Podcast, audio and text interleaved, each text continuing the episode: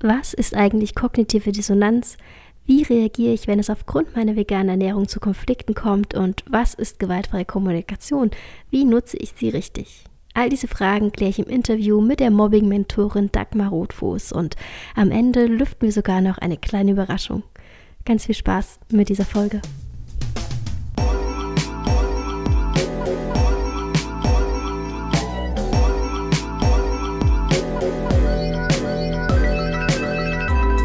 Ahoi und herzlich willkommen zu Nord-Nord Vegan. Ich bin Caro und gemeinsam machen wir uns auf den Weg hin zu einem bewussten veganen Leben.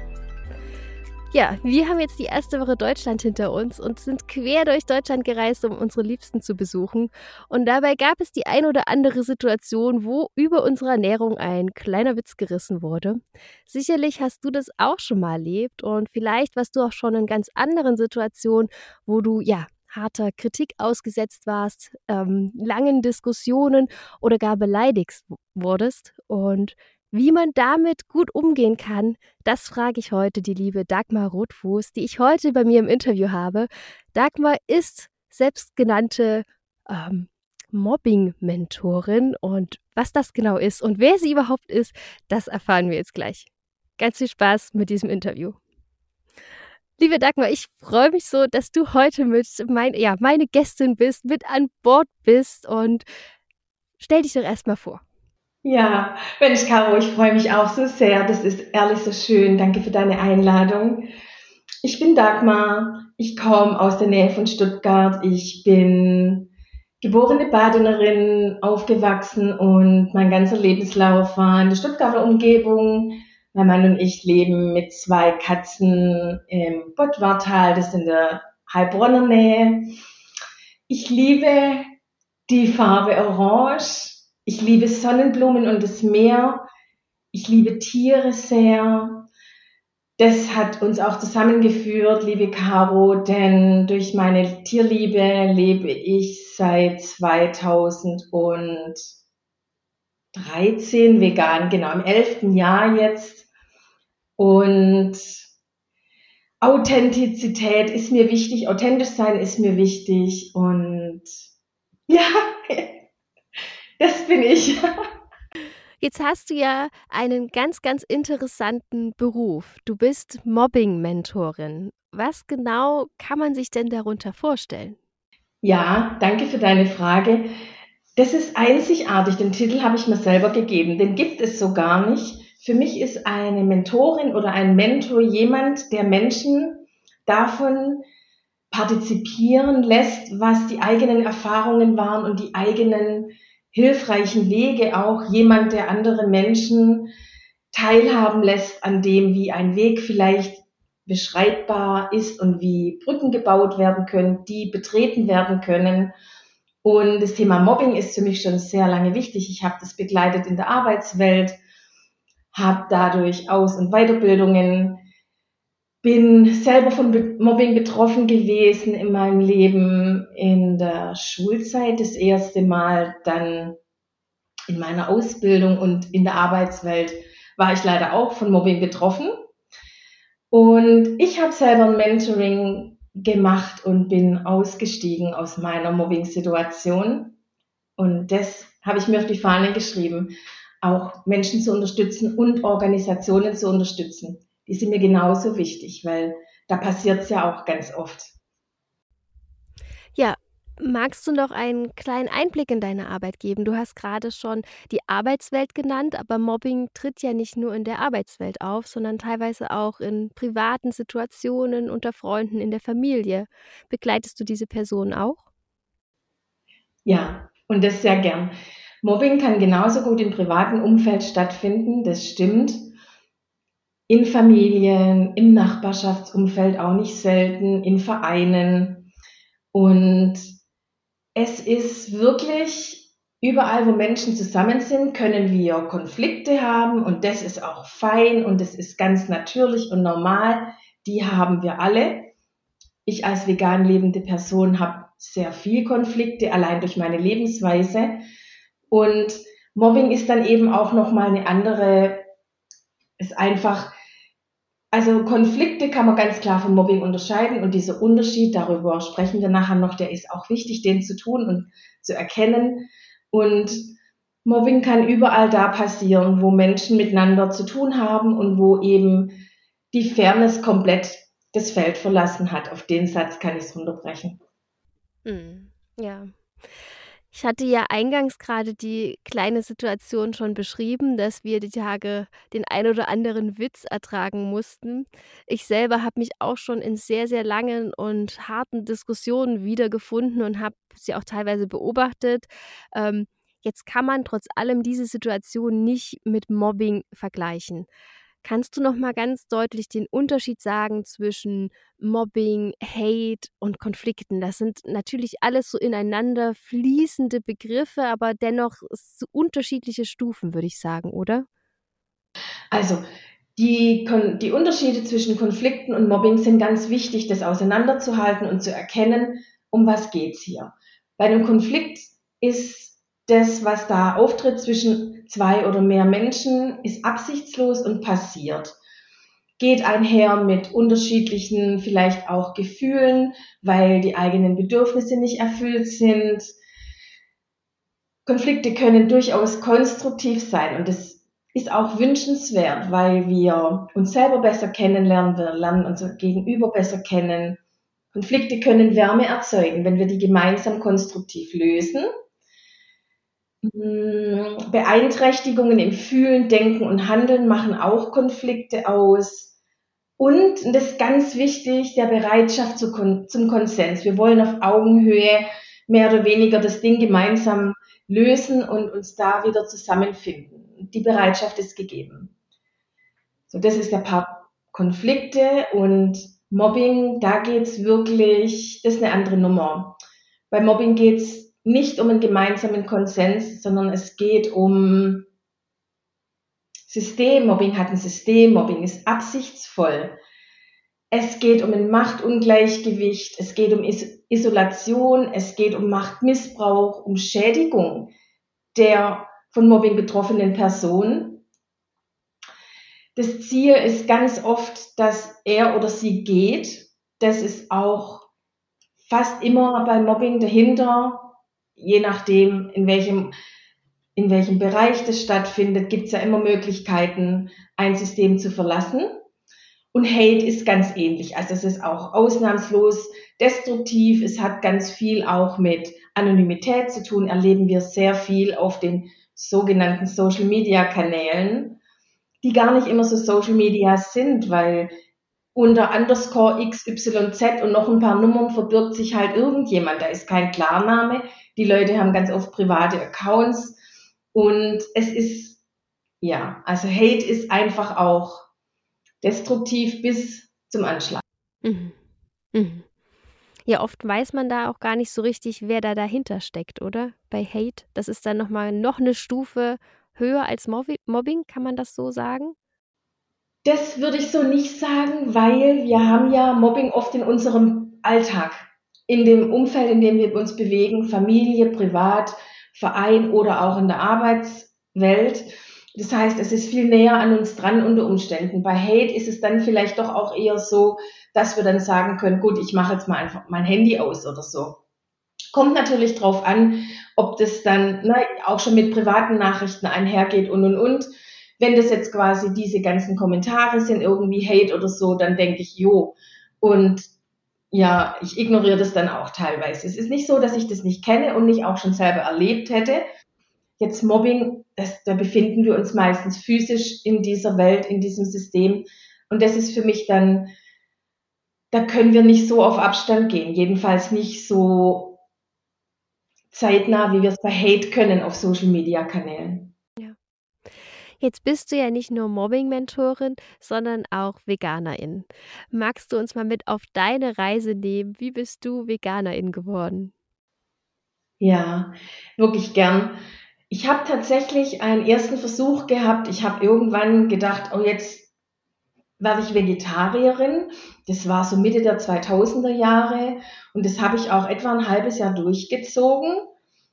Und dann bin ich wieder umgefallen und das war super schade. Und dann habe ich diese kognitive Dissonanz wieder wachsen lassen und so richtig, richtig fest und massiv stand diese Mauer wieder an meiner Seite viele Jahre.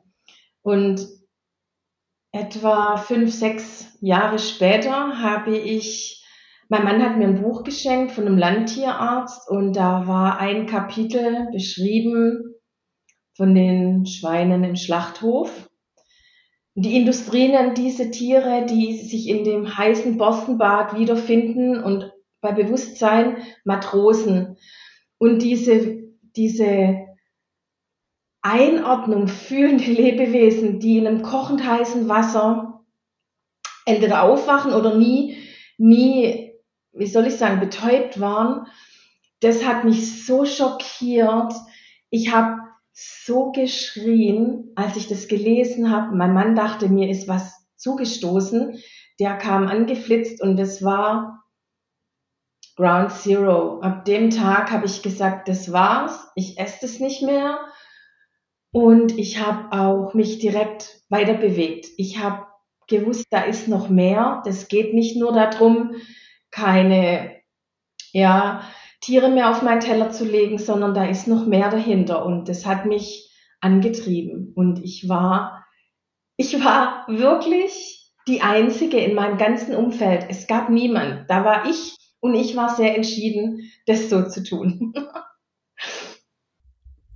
Ja, super spannend. Ich erlebe das tatsächlich ganz oft, dass immer solche Schlüsselsituationen, in deinem Fall war es jetzt ein Buch, bei mir war es zum Beispiel ein Artikel in einer kostenlosen Zeitung, der mich völlig aus der Bahn geworfen hat. Und die, was diese kleinen Momente doch bewirken können, ähm, wie viel Veränderung sie, sie ja herbeiführen können, das finde ich immer, wow, da komme ich immer ganz Gänsehaut. Ja, und das ist auch wirklich das Thema Tell Your Own Story. Jetzt hast du gerade schon gemeint, dass du zu Beginn die einzige Veganerin warst in deiner Familie und Freundeskreis. Hast du denn auch dann Kritik oder Diskussionen erlebt?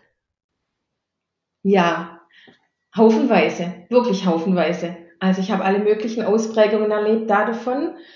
Und ich kann auch sagen, in der Familie war es tatsächlich für alle leichter, als in Hochkommatan nur ich vegan war. Und als mein Mann dann ein paar Jahre nach mir auch vegan wurde, das war eine, eine andere Herausforderung für alle. Jetzt war, das war wirklich, das hat auch, es hat auch Auswirkungen gehabt tatsächlich. Also da gab es auch wirklich eine Distanzierung teilweise zu manchen Familienmitgliedern, die von uns so nicht gewollt war, auch nicht initiiert war. Und das ist, da ist die kognitive Dissonanz sichtbar nach außen. Ja, weil wir, wir leben das vor, wir predigen niemand gar nichts beim Essen oder bei der Lebensweise. Wir leben vor, wenn Fragen kommen, beantworten wir die gerne. Und es ist eine Herausforderung, ja. Ja, ich, ich habe das die Tage auch erlebt. Alleine die Tatsache, dass ein Gegenüber weiß, dass du dich vegan ernährst, führt manchmal schon zu Konflikten, die ja völlig äh, aus dem Gru also grundlos teilweise für mich entstehen. Das ist, ja, ich konnte das lange Zeit überhaupt nicht einordnen. Mhm. Ja, wie würdest du es jetzt einordnen nach eurer Reise? Was denkst du, ist dir begegnet? Ähm, also ich muss sagen, auf unserer Reise, in, wir waren jetzt in Südeuropa, ist es eine überraschend tolerantere Welt. Also die Menschen, es gibt ein viel größeres veganes Angebot, finde ich, und es ist viel selbstverständlicher, dass man sich vegan ernährt. Wir waren in Spanien bei einer Familie eingeladen und ganz klassisch dachte ich so, Gott, was kommt jetzt? Ne? Ähm, aber nein, das Gericht musste nicht mal abgeändert werden für uns. Es war von vornherein und quasi schon immer vegan muss ich zugeben, habe ich jetzt so in Deutschland selten erlebt. Also da ist dann doch immer wieder das vor allen Dingen Thema Milch und, und Käse, was da sehr schnell aufkommt, wo man dann sagen muss, ja, aber das essen wir auch nicht, weil aus den und den Gründen. Und dann steht man sehr schnell in dieser Konfliktsituation, sage ich mal. Und dort war das irgendwie, die kam gar nicht auf, zum Beispiel. Und das ist das ist eben dann, wenn diese Diskussionen anfangen in der Familie und so, das ist immer wieder Karnismus. Wir leben in einem karnistischen, in einem karnistischen, dessen Zungenbrecher, System und das wird verteidigt, ja. Jetzt fiel immer schon mal der Begriff kognitive Dissonanz, ähm, denn Mobbing und Veganismus, ja, da gibt es ja eine Gemeinsamkeit, es gibt da so ein paar Überschneidungen. Magst du das mal näher erklären? Ja, gern. Weil es tatsächlich ein wichtiges Thema ist auch und beide Themen betrifft, sowohl die vegane Lebensweise als auch das Thema Mobbing. Die kognitive Dissonanz ist wie so eine Art Mauer, die erwächst und hinter dieser Mauer verstecken wir die Dinge, die uns bei Lichte betrachtet an unsere Grenzen führen würden oder unsere Wertewelt das nicht zulassen würde, das so zu tun. Das ist dann ein inneres Spannungsgefühl. Wir fühlen uns unwohl und wir haben das Gefühl, irgendwas stimmt da nicht. Und wir tauchen da aber nicht ein und wir schauen da auch nicht rein, weil wir dann auch ein Gefühl haben, oder entwickeln können, dass es so eine Box der Pandora ist. Wenn wir die aufmachen, dann gibt es vielleicht keinen Weg zurück oder uns wird dann mit voller Breitseite klar, was hier läuft und deswegen rühren wir da lieber nicht. Ich habe ähm, lange Zeit immer nicht verstanden, warum wir so missverstanden werden und warum andere Menschen so handeln, wie sie handeln, bis ich dann auf das Konzept der kognitiven Dissonanz gestoßen bin und ich nutze das tatsächlich jetzt in meinem Alltag ganz viel, um auch ein Verständnis zu entwickeln und eine Sympathie für mein Gegenüber sozusagen, wenn er einfach nach Werten lebt, die ich nicht teile. Also von daher finde ich es ganz wichtig, dass man das Konzept der kognitiven Dissonanz immer wieder sich vor Augen führt. Ja, genau. Das ist tatsächlich auch, da geht es auch dann, da kommen wir ja noch dazu, die gewaltfreie Kommunikation ist immer auch Empathie für mich selber und für mein Gegenüber, mich in die Schuhe reinzustellen, ist wirklich auch ein Game Changer. Und es ist schön, dass du das gerade auch so gesagt hast, Caro, weil es ist wirklich auch wichtig, zu versuchen, die andere Person zu verstehen, vielleicht auch nachzufragen, um es verstehen zu können. Und ja, da bin ich wieder bei dem Thema Tell Your Own Story. Das ist dann, wenn die Leute einfach sehen und erleben können und hören können, wie wir selber wir kamen ja auch nicht als VeganerInnen auf die Welt, in den allermeisten Fällen, zumindest ich ganz bestimmt leider gar nicht. Und dann ist es eben einfach auch nahbarer. Jetzt habe ich dir ja vorhin schon von unserer Situation erzählt und ja, natürlich, um solche konfliktreichen Momente zu entschärfen, besonders auch noch, wenn vielleicht Kinder mit am Tisch sitzen, ist es wichtig, die richtigen Worte zu wählen. Hast du so ein paar Tipps, wie man in diesen Situationen richtig kommuniziert? Du hast gerade schon das Stichwort gewaltfreie Kommunikation zum Beispiel in den Raum gegeben. Ja, mein, mein Baby, mein Steckenpferdchen, das ist wirklich auch, ich beschäftige mich seit zehn Jahren etwa mit der gewaltfreien Kommunikation und ich habe eine ganz andere Möglichkeit für mich gefunden, Themen anzusprechen, mit Konflikten umzugehen und wenn wir es gar nicht so auf dieses Level ziehen wollen, die gewaltfreie Kommunikation sind so ein paar Punkte immer hilfreich in der Kommunikation, ganz ohne die gewaltfreie Kommunikation oder GFK genannt. Da reichen Ich-Botschaften. Also zum Beispiel zu sagen, ich habe das Gefühl und nicht du bist und deswegen, sondern ich mir da, das ist eben nicht, das ist eben nicht konfrontativ, sondern dann nehmen wir die andere Person, holen wir da ab, wo wir gerade stehen und wertschätzend, einfach wertschätzend bleiben. Und ganz oft passieren so ganz schnell irgendwelche Reaktionen in der Kommunikation. Die, das Reptilienhirn schießt mitten rein und dann Fight, Flight oder Freeze, dann geht gar nichts mehr.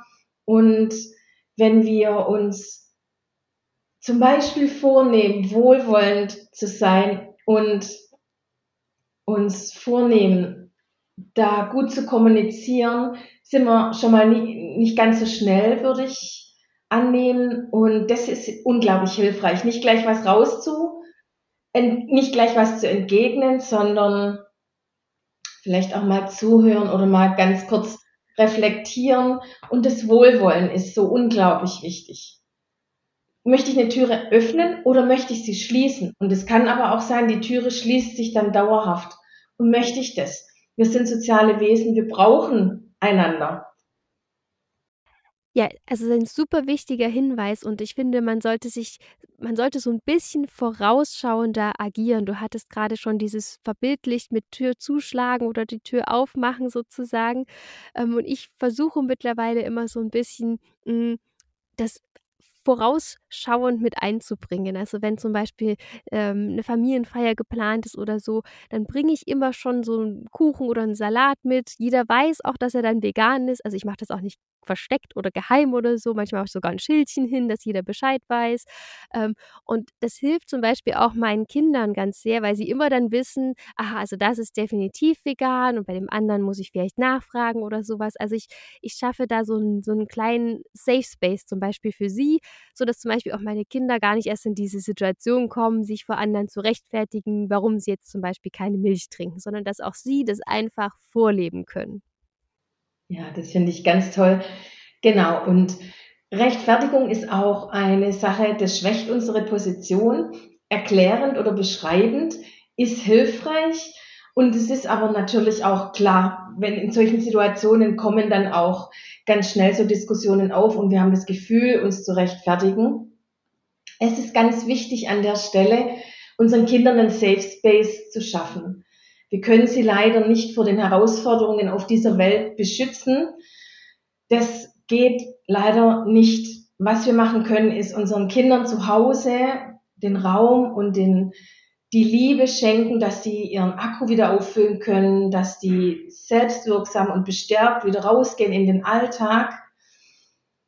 Wir machen das, indem wir wertschätzen, kommunizieren und das auch vorleben.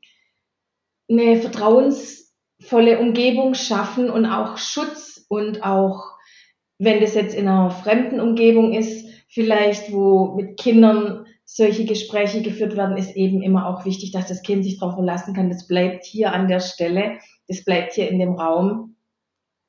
Und ja, die Persönlichkeit auch zu schützen und das dann nicht irgendwo anders wieder zu erzählen, sondern das Kind braucht auch einfach das Gefühl, hier kann ich wirklich sein, hier kann ich reden über das, was mir begegnet.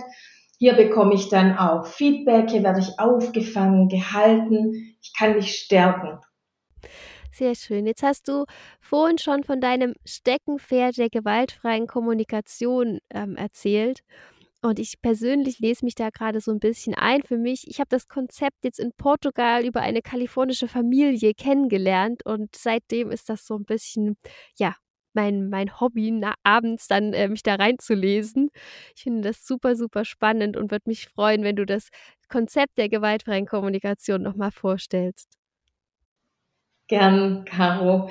Das ist wirklich interessant, weil Dr. Marshall Rosenberg, der die gewaltfreie Kommunikation kreiert hat, war US-Amerikaner. Und er war Psychologe und Psychiater. Er ist 2015 verstorben.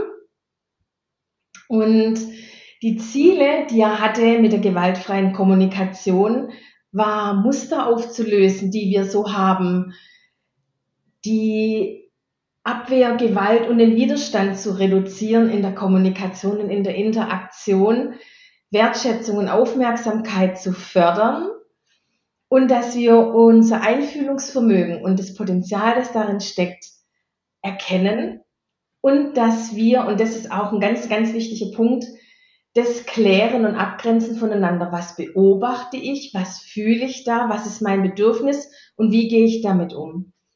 Mhm. Ja, das ist eine Herzenssprache. Gewaltfreie Kommunikation geht es ganz viel um Verbindung eben auch. Dagmar, was ist denn jetzt, wenn ich liebevoll in der Ich-Botschaft kommuniziert habe, ein Safe Space für alle geschaffen habe, die gewaltfreie Kommunikation angewendet habe und ich dennoch in eine Situation gerate, die zu eskalieren droht. Ähm, was kann ich dann tun? Ja, das kommt häufig genug vor und gerade in emotionalen Themen. Und die vegane Lebensweise ist eine emotionale Herausforderung in Interaktion und in der Kommunikation. Zuallererst mal mein allererster oberster, meine oberste Empfehlung ist, auf die Bremse zu treten. Das Stoppschild imaginär sich vor Augen holen und nicht direkt antworten und zack, irgendwie was entgegnen, sondern vielleicht mal ganz kurz aus der Situation gehen. Wertschätzung, auch wenn das Gegenüber das vielleicht dann an der Stelle schon nicht mehr zeigt, ist es trotzdem für uns dann an der Stelle Leading by Example ein gutes Beispiel zu geben und wirklich uns so gut wie möglich darauf zu besinnen, wie möchte ich sein? Wer möchte ich sein? Wie möchte ich jetzt hier agieren? Und das, ja, das Stopp ganz vorne ist meine Empfehlung an der Stelle. Und wenn ich jetzt sehe, dass zum Beispiel zwischen zwei ja, Familienmitgliedern die Situation hoch, hochkocht, was würdest du raten? Soll ich mich mit einmischen? Soll ich ähm, zurücktreten, den Raum verlassen, die Flucht ergreifen? Was rätst du? Ja, also es ist für mich immer so in so einer Runde, wo zwei Menschen dann in einen Konflikt geraten. Wir gehen jetzt mal davon aus, das ist jetzt ein Konflikt, zumindest an der Stelle noch. Dann würde ich als Beobachtende sagen, was ich sehe und würde dann auch vielleicht darauf hinweisen, dass wir uns ja hier auch in einem, in einem anderen Rahmen vielleicht unterhalten können. Und eventuell macht es auch Sinn, einfach dann zusammen den Raum zu verlassen, um das draußen zu klären, weil das kann sonst so eine Massenveranstaltung werden und dann sind wir ganz schnell wirklich auch bei großen Konflikten. Und das Thema Veganismus ist eben ein Thema, das sehr viel mit Emotionen verbunden ist, auf allen Seiten. Und da ist die Deeskalation an der Stelle echt wertvoll. Das heißt, dann vielleicht auch die andere Person zu bitten, können wir rausgehen und es zusammen mit uns ausmachen, also eben nicht hier ne, vor Publikum und so, weil da gibt es dann Leute, die werden dann vielleicht noch Kommentare abgeben, die nicht hilfreich sind. Solche Dinge passieren ja auch. Und dem würde ich vorbeugen, indem ich das nach außen verlagere. Und um eine Pause bitten. Das macht immer auch Sinn, ne? dass alle mal kurz durchatmen und vielleicht auch die Leute einzeln den Raum verlassen und sagen, komm, wir verlegen das, wir haben jetzt heute Weihnachten, können wir dann und dann nochmal Kontakt aufnehmen und das dann auch verbindlich gestalten, dass das Thema nicht so unausgesprochen zwischen den Leuten bleibt. Ja, ich glaube, das ist ein sehr wertvoller Tipp. Also besonders so an so Familientagen, sei es jetzt Weihnachten oder auch Geburtstagen oder so, kann das natürlich immer sehr, sehr schnell hochkochen. Und ich musste es war ein langer Prozess für mich zu lernen, dass wenn ich an solchen Tagen quasi den Veganismus an die zweite Reihe stelle und eben nicht darüber spreche, dass ich es jetzt total blöd finde, dass hier Ostereier hängen oder dass ich es überhaupt nicht verstehen kann, warum jetzt da normaler, in Anführungsstrichen, Kuchen gebacken wurde mit Milch und Eiern und dass ich das total daneben finde. Ähm, weil man kann das doch auch mit Hafermilch machen und dann, ne, dann tritt ja so eine Lawine los. Und ich musste für mich ähm, wirklich lernen zu sagen, auch wenn ich das jetzt an diesem Tag nicht thematisiere, verrate ich nicht meine Werte. Also das war ein sehr langer Schritt tatsächlich für mich. Und das dann wirklich auch später zu sagen, wir besprechen das später an einem anderen Tag, zu zweit zum Beispiel nur, ja, das hat gedauert. Ja, und es ist ganz toll, dass du es erkannt hast und dann auch anders gemacht hast. Weil es, das Ding wird unglaublich groß und da mischen dann so viele auch Persönlichkeiten mit rein. Und wir können auch nicht ein Thema mit so vielen Menschen gleichzeitig regeln. Da werden wir kein Verständnis schaffen können. Das, da geht es dann wirklich nur um, um, um quasi allein auf weiter Flur. Das wird nichts. Also da lieber, wie du es dann auch machst heute, sagen, komm, wir vertagen es oder komm, wir gehen raus. Oder komm, wir können uns auch in anderen Rahmen zusammen spazieren gehen. Würde ich immer empfehlen. Wenn wir gemeinsam uns gleichzeitig in eine Richtung bewegen, dann kann ganz viel Positives entstehen. Ja, ich, ich glaube auch, dass man Das war auch ein Lernprozess für mich, zu erkennen, dass ich so viel, viel mehr für den Veganismus und somit auch für die Tiere tun kann, wenn ich die Person in einer ruhigen, entspannten Situation zum Beispiel abhole und nicht irgendwie zwischen dem äh, Silvestercocktail oder während der Geburtstagsfeier. Ja, und ich kann sagen, ich habe mich vor zwei Jahren sehr tief weitergebildet zu dieser Kommunikation, jetzt on top noch aufgesetzt zu meiner gewaltfreien Kommunikation und meinem Kommunikationsverständnis, war eben nochmal ein halbes Jahr lang mein Ansatz, wie können wir die Kommunikation zwischen vegan lebenden und nicht vegan lebenden Menschen verbessern, sodass wir uns annähern können und nicht die ganze Zeit trennende Dinge entstehen. Und da ist es eben auch wichtig, von uns selber zu erzählen. Wenn wir jetzt irgendwo hingehen und sagen, ich sehe ja hier das alles, wir leben in einer unveganen Welt, ich sehe alles überall, ich sehe auch die Ostereier liegen und wenn ich irgendwelche schönen Grafiken gestaltet habe für Ostern, ich habe nichts genommen, wo Ostereier liegen. Ich habe dann so, so Mohrrüben, die so eine schöne Schleife hatten, ins Gras gelegt. Ich achte da auch drauf. Ich kann das ganz arg gut verstehen, Caro. Und es ist eben auch, das ist für Schritt für Schritt, wir können quasi, wenn wir kommen und sagen, das und das und das ist alles nicht gut, es ist wirklich auch, wir erreichen mehr, wenn wir sagen, das finde ich schön und danke dafür. Und ich kenne das auch. Die ersten Feiern waren auch so, ja Dagmar, ich habe nichts für dich, gell? muss halt selber kommen, wie, yeah. gucken, wie du, jetzt werde ich schwäbisch, das ist immer, wenn es emotional wird, fallen wir besonders in unseren Heimatdialekt zurück. Der ist in meinem Fall schwäbisch. Dann, ich kenne das auch und dann hat sich aber geändert. Dann gab es doch mal ein Pesto. Am Anfang gab es ein Pesto mit Parmesan, das war im Glas, das konnte ich zulassen. Es gab aber zwei, dann konnte ich das andere nehmen und da zugreifen. Und ich habe natürlich auch immer Zeug dabei gehabt. Und oft war es so, dass meine Nudelsalate zum Beispiel schneller, also da muss yeah. ich gucken, dass ich selber noch was kriege. Ja. Also das, das ist irgendwie, das kenne ich komplett. Ich habe immer das Gefühl, egal wie viel ich mache, mein veganer Salat oder Kuchen ist immer als erstes leer. Also ich muss mir jetzt auch mal angewöhnen, mich davor zu drängeln, damit ich überhaupt was abkriege. ähm, ich fand das so schön gerade, was du gesagt hast. Ähm, es ist vielleicht auch noch ein schön oder wichtiger Punkt, sich in der Kommunikation darauf zu besinnen, dass es auch Gemeinsamkeiten gibt. Es ist so leicht, und so leben wir auch in unserer heutigen Welt, Dinge voneinander zu trennen. Also die Schublade aufzumachen, der eine mhm. kommt da rein, der andere kommt da rein und Schublade zu.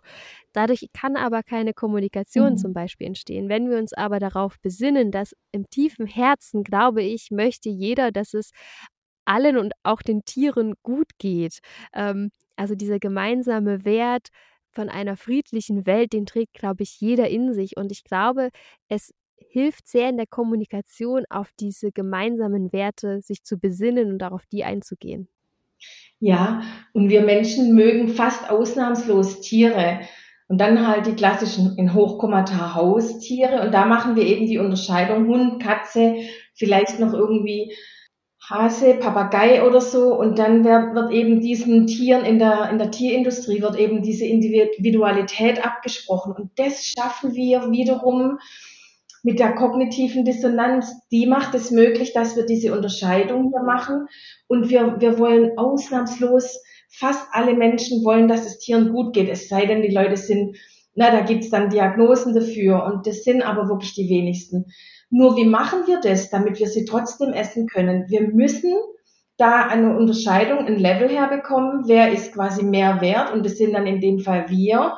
Und das ist kognitive Dissonanz und das ist eben dahin, wenn wir dahin spüren würden und auch das zulassen würden, dass das mit Schmerz verbunden sein kann, wenn wir wirklich mal hinschauen, dann wäre der erste, der nächste Schritt schon gemacht, weil wir Menschen brauchen auch kleine Einheiten, wir brauchen kleine Schritte, damit wir sie gehen können.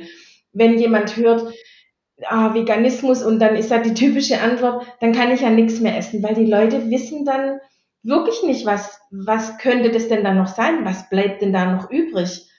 Jetzt haben wir ja aber in 2023, wir haben ja alle Alternativen in allen Supermärkten. Wir müssen gar nicht mehr den verstaubten Bioladen irgendwie aufsuchen, so ganz weit weg, sondern wir können überall alles bekommen. Es gibt wunderbare Möglichkeiten, alles zu bekommen und dann ist es eben einfach kleine Schritte. Wir brauchen kleine Schritte. Das ist wie, wenn ich einen Marathon laufen will, fange ich erstmal an mit kurzen Läufen. Ich kann mir ja nicht vornehmen, ich, ich laufe einen Marathon morgen. da werde ich scheitern und so ist es da auch. Ja, also das ist völlig, völlig richtig. Geduld spielt hier eine große Rolle in so vielen Bereichen und äh, insbesondere auch eben in der Kommunikation. Das kann ich auch nur, wer, wer da gerade vielleicht auch an dem Punkt steht, dass er sagt, oh, jetzt bin ich wieder, hier ist es wieder eskaliert am Abendbrotstisch und es hat wieder, obwohl ich versucht habe, mich da in meiner Kommunikation alles richtig zu machen, es hat wieder geknallt und die Türen sind zugeflogen. Ähm, dem kann ich tatsächlich auch nur mit auf den Weg geben, das als persönliche Herausforderung zu sehen, sich in Geduld zu üben. Also vor fünf, sechs Jahren war das bei uns auch noch so. Da wurde das Essen mit demselben Löffel umgerührt, mit dem die Bratensoße über ja, also mittlerweile ist es selbstverständlich, dass wir, wenn wir zu Besuch sind, wir am Tisch alle vegan essen. Also es gibt eigentlich nur noch eine Person, die dann Butter und Käse rausholt, was aber in Ordnung ist. Also da wird dann auch keine Wurst mehr auf den Tisch gelegt und das ähm, weiß ich sehr, sehr zu schätzen. Also schön, ja, ja. All diese Situationen, die wir gerade besprochen haben, sind ja immer mit einem sehr, sehr hohen Stresslevel verbunden. Jetzt ist es aber so, dass nicht nur diese Situation Stress mit sich bringen, sondern auch zum Beispiel generell die Elternschaft mit Kindern. Und auch du unterstützt ja ähm, speziell jetzt zum Beispiel Eltern darin, ein gutes Stressmanagement ähm, umzusetzen, aufzubauen, anzuwenden. Magst du dazu noch mal was sagen? Was ist ein Stressmanagement eigentlich? Danke, das mache ich echt gern, weil das ist total wichtig. Wir tendieren oft dazu, Dinge weiterzumachen und im Hamsterrad so lange zu kreisen und überhören unsere Signale, die uns unser Körper durchaus schickt oder auch teilweise, wenn wir ja schlecht schlafen oder so, dann machen wir irgendwie weiter und Augen zu und durch und das führt nicht unbedingt dazu, dass wir mit Stress gut umgehen, weil wir haben alle Stress. Es ist ganz normal. Wir leben in einer Welt, die uns von allen möglichen Seiten irgendwelche Infos zukommen lässt. Wir nehmen jeden Tag sehr viel mehr Informationen auf als die Leute vor ein paar Jahren noch in einem ganzen Jahr. Also wir, wir sind wirklich sehr, auch dies, in dieser schnelllebigen Zeit haben wir sehr viele Stressfaktoren. Das anzuerkennen ist schon mal eine gute Sache und dann die eigene Self-Care hoch zu priorisieren. Das ist der zweite Punkt und der ist noch wichtiger. Und das auch zu unterscheiden und zu verstehen, es ist kein Egoismus, sondern es ist pure Selbstliebe und notwendig. Es ist schier notwendig. Und ich sage das ganz gerne Müttern.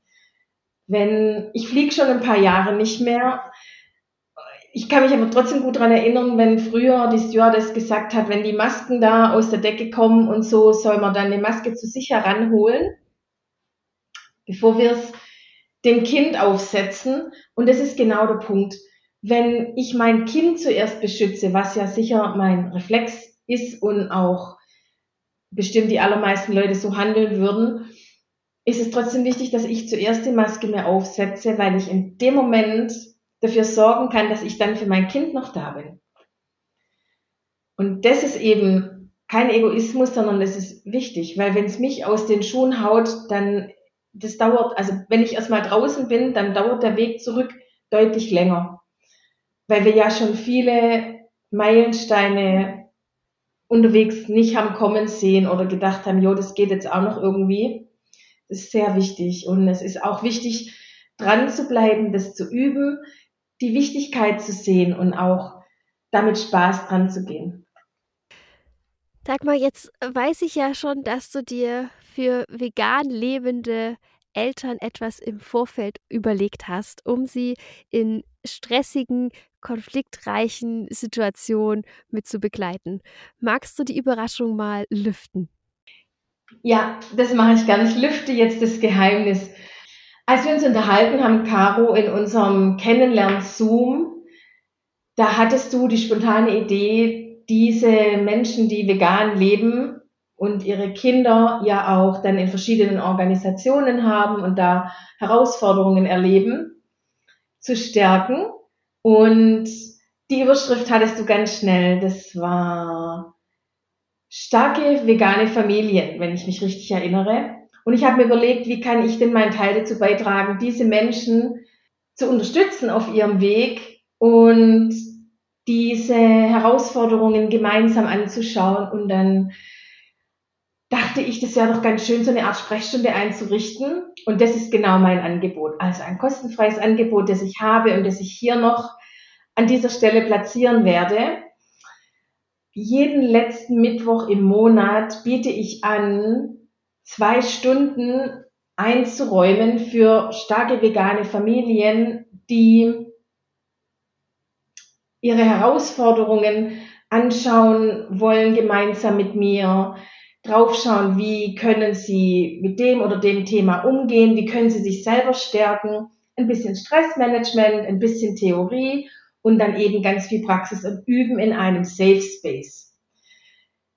Das ist immer mittwochs, der letzte Mittwoch jeden Monat und Start ist um 20 Uhr, etwa für zwei Stunden, je nachdem, wenn noch ein paar Fragen übrig sind. Ich bleibe so lange im Forum, bis alle Fragen geklärt sind für den Abend und ich gestalte das so als Sprechstunde, als Safe Space, als Übungsraum. Wir machen das so go with the flow, ganz, ganz egal. Einfach was gerade anliegt, um diesen Weg gestärkt wieder weiterzugehen. Weil mir ist es so wichtig und ich weiß um diese Herausforderungen, gerade im familiären Umfeld auch. Und wie kann ich da ein bisschen unterstützen. Da kam ich auf diese Sprechstunde und ich denke, das kann ein ganz guter Weg sein, um dann wieder in die, in den Alltag zurückzugehen, gestärkt mit Ideen, wie können wir etwas vielleicht kommunizieren und vor allem, wie können wir gut mit uns selber umgehen und unsere Kinder auch da stärken und ihnen den Safe Space geben, den sie auch brauchen. Ja.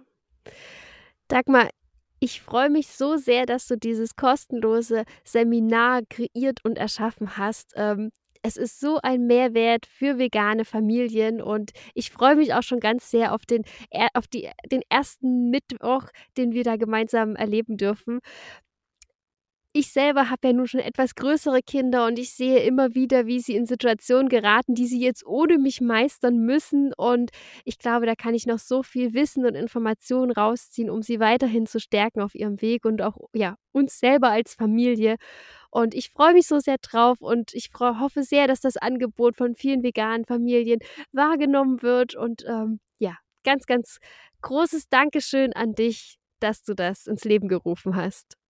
Ich habe eine Website dagmar-rotfuß.de.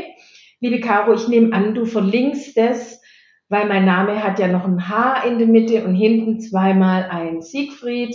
Und da findet sich unter dem Reiter Kontakt ein Kontaktformular. Das ausfüllen und mir schicken oder aber eine E-Mail an kontakt dagmar-rotfuß.de. Und ich freue mich, von Ihnen und von euch zu hören ich möchte euch gerne stärken und unterstützen, weil das ist für mich tatsächlich eine Win-Win-Situation. Auf der einen Seite ist es dann für die Familien, hoffe ich, ein Mehrwert und hilfreich und es ist gleichzeitig Ehrenamtsarbeit für die Tiere, für unseren Umweltschutz, für all die Themen, die an der veganen Lebensweise noch mit dranhängen. Deshalb mache ich das so gerne. Und ja, das sind meine Kontaktdaten und Caro wird das alles in den Show Notes mit eintragen. Genau, ich freue mich über Nachrichten und von Ihnen und von euch zu hören. Dagmar, ganz, ganz lieben Dank für dieses Interview und für deine Zeit. Wenn du jetzt noch Fragen hast oder vom Mobbing vielleicht sogar betroffen bist, dann schau gerne auf Dagmar ihrer Homepage vorbei oder ihrem Instagram-Kanal. Auf ihrer Homepage findest du im Übrigen auch den Link zu dem kostenlosen Seminar starke Familien und natürlich auch viele weitere Links zu ihren Online-Kursen, die sie anbietet. Und ja, ich hoffe, dass dir die Folge gefallen hat. Wenn ja, dann freue ich mich wie immer über eine 5-Sterne-Bewertung bei Apple Podcast oder Spotify. Das hilft mir ungemein, dass mein Podcast noch besser ausgespielt wird. an dieser Stelle ganz, ganz lieben Dank und ansonsten freue ich mich, wenn du nächste Woche wieder wie gewohnt am Freitag mit an Bord bist. Bis dahin, ciao, ciao.